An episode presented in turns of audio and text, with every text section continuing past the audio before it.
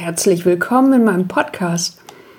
In dieser Folge erfährst du, wie du dein Zuhause und deinen Arbeitsplatz sauber halten kannst, ohne dabei gesundheitliche Schäden ähnlich wie beim Rauchen fürchten zu müssen. Mein Name ist Andrea Demoll und ich verhelfe dir dazu, dich natürlich wohlzufühlen und dein Wohlbefinden durch einen gesunden Lebensstil zu steigern, ohne dich dabei völlig zu verbiegen, sondern ganz leicht und einfach und immer mehr. Und vielleicht auch, indem du ein kleines bisschen weniger putzt. Zum sich natürlich wohlfühlen gehört, alles Mögliche zu tun, was gut tut. Genauso gehört aber auch dazu, Dinge wegzulassen, die definitiv nicht gut tun. Wer mich kennt, weiß, dass Chemie und künstliche Zusatzstoffe zu meinen erklärten Feinden gehören und ich unsere chemiegepflasterte Einbahnstraße in eine ungewisse Zukunft gern umkehren möchte. Daher meine ich die Frage tatsächlich ernst. Ist Putzen so schädlich wie Rauchen? Tatsächlich gibt es Parallelen. Ich komme darauf, weil ich in der Ärztezeitung folgende Überschrift gelesen habe. Putzen schadet der Lunge ähnlich wie Rauchen. Und wenn das die Ärztezeitung schon sagt, was ist da dran? Antibakterielle Reiniger und Desinfektionsmittel enthalten oft Alkohole, ätzende Säuren oder Chlor. Sie sind häufig richtig giftig, erkennbar an dem orangefarbenen Gefahrensymbol mit dem schwarzen Kreuz auf dem Etikett. Anders ausgedrückt sind die meisten Reinigungsmittel, die man zu Hause hat, gesundheitsschädigend, wenn nicht auf die richtige Anwendung geachtet wird. Trinkt ein Kind versehentlich davon, wird nicht von ungefähr empfohlen, mit der 112 den Rettungsdienst zu alarmieren oder gleich den Giftnotruf anzurufen. Die Atemwege und unsere Lunge leiden unter zu viel Hygiene. Das haben Rauchen und Putzen gemeinsam. Das Team einer Uni in Vancouver hat sich in einer Studie mit der Wechselwirkung der Menge genutzter Reinigungsmittel und der Häufigkeit asthmaähnlicher Beschwerden in den ersten drei Lebensjahren beschäftigt.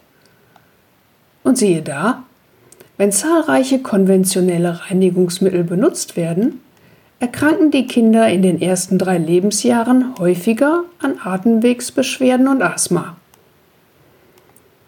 Kein Wunder, denn chemische Substanzen lagern sich beim Putzen auf den Fußböden ab und werden auch durch Nachwischen mit klarem Wasser nicht mehr völlig entfernt.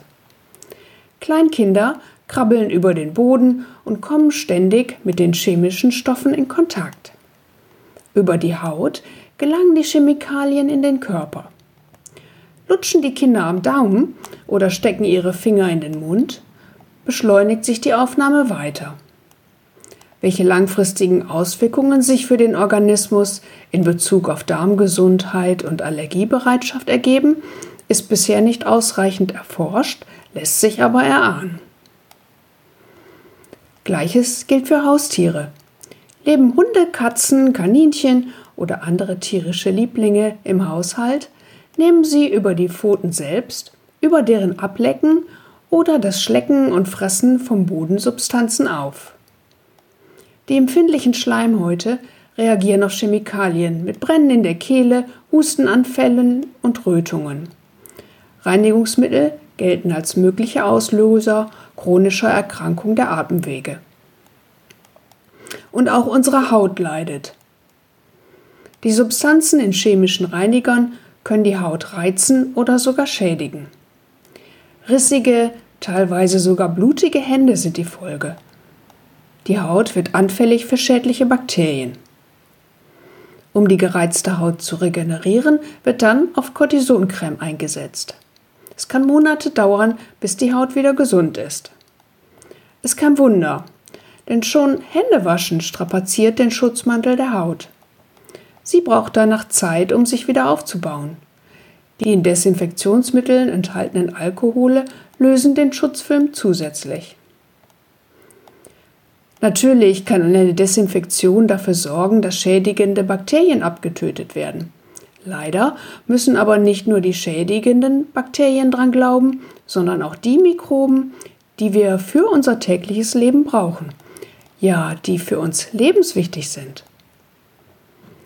Das Paradoxe ist, dass eine Desinfektion gar nicht sämtliche Mikroben abtötet.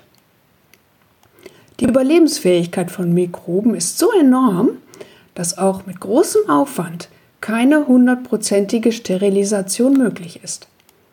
Es lässt sich lediglich eine Reduktion der Mikroorganismen auf ein Millionstel der Ausgangszahl erreichen. Und die Ausgangszahl ist sehr hoch.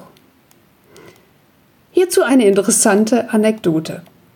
In der Raumfahrt wurde die Erfahrung gemacht, dass Raumsonden, die zu anderen Planeten geschickt werden, trotz intensiver Reinigung noch Bakterien tragen. Daher raten Umweltmediziner und Hygieneexperten und ich ab vom Gebrauch antibakterieller Reiniger. Vor allem Kinder müssen sich mit Keimen auseinandersetzen, um ihr Immunsystem zu trainieren und letztendlich so Krankheiten zu vermeiden. Die im Haus normalerweise vorhandenen Bakterien sind in der Regel keine Krankheitserreger, sondern meist harmlos. Was lässt sich alternativ tun, um nicht in Staub und Schmutz zu verkommen? Ich bin da auf jeden Fall für es entspannt angehen lassen und keinen übermäßigen Putzfimmel zu entwickeln. Und für die Reinigung empfehle ich Produkte mit effektiven Mikroorganismen oder abgekürzt EM. Das sind natürlich vorkommende aufbauende Mikroorganismen, die wir aus unserem täglichen Leben kennen. Deren besondere Fähigkeit ist es, das Milieu so zu besetzen, dass schädigende Bakterien sich gar nicht erst ansiedeln können. Der Raum ist quasi schon belegt. Eine Reinigung krafteffektiver Mikroorganismen ist super für die Umwelt und schont die eigene Haut und die Atemwege. EM-Reiniger enthalten eben keine synthetischen bakterientötenden Inhaltsstoffe, keine Nanopartikel, kein Mikroplastik und keine gentechnisch erzeugten Inhaltsstoffe. Bei der Herstellung und Entwicklung wird auf Tierversuche und Petrochemie verzichtet. Da ist nur Natur drin. Und hier kann man einfach die Hand reinhalten und sagen, Sie baden gerade Ihre Hände drin. Und da stimmt es dann auch wirklich. Ganz im Gegensatz zu der Fernsehwerbung eines Chemiekonzerts in den 90ern. Nachhaltiger ist es auch. Es wird nur ein Reiniger benötigt. Für den Boden, die Oberflächen, die Küche, die Toilette, einfach alles. Und das Brauchwasser dient nach dem Putzen als Gießwasser im Garten. Wenn du mehr erfahren möchtest, besuche meine Webseite umweltliebe.org und melde dich für ein kostenloses Erstgespräch. Bis dahin wünsche ich dir entspanntes Putzen. Wir hören uns.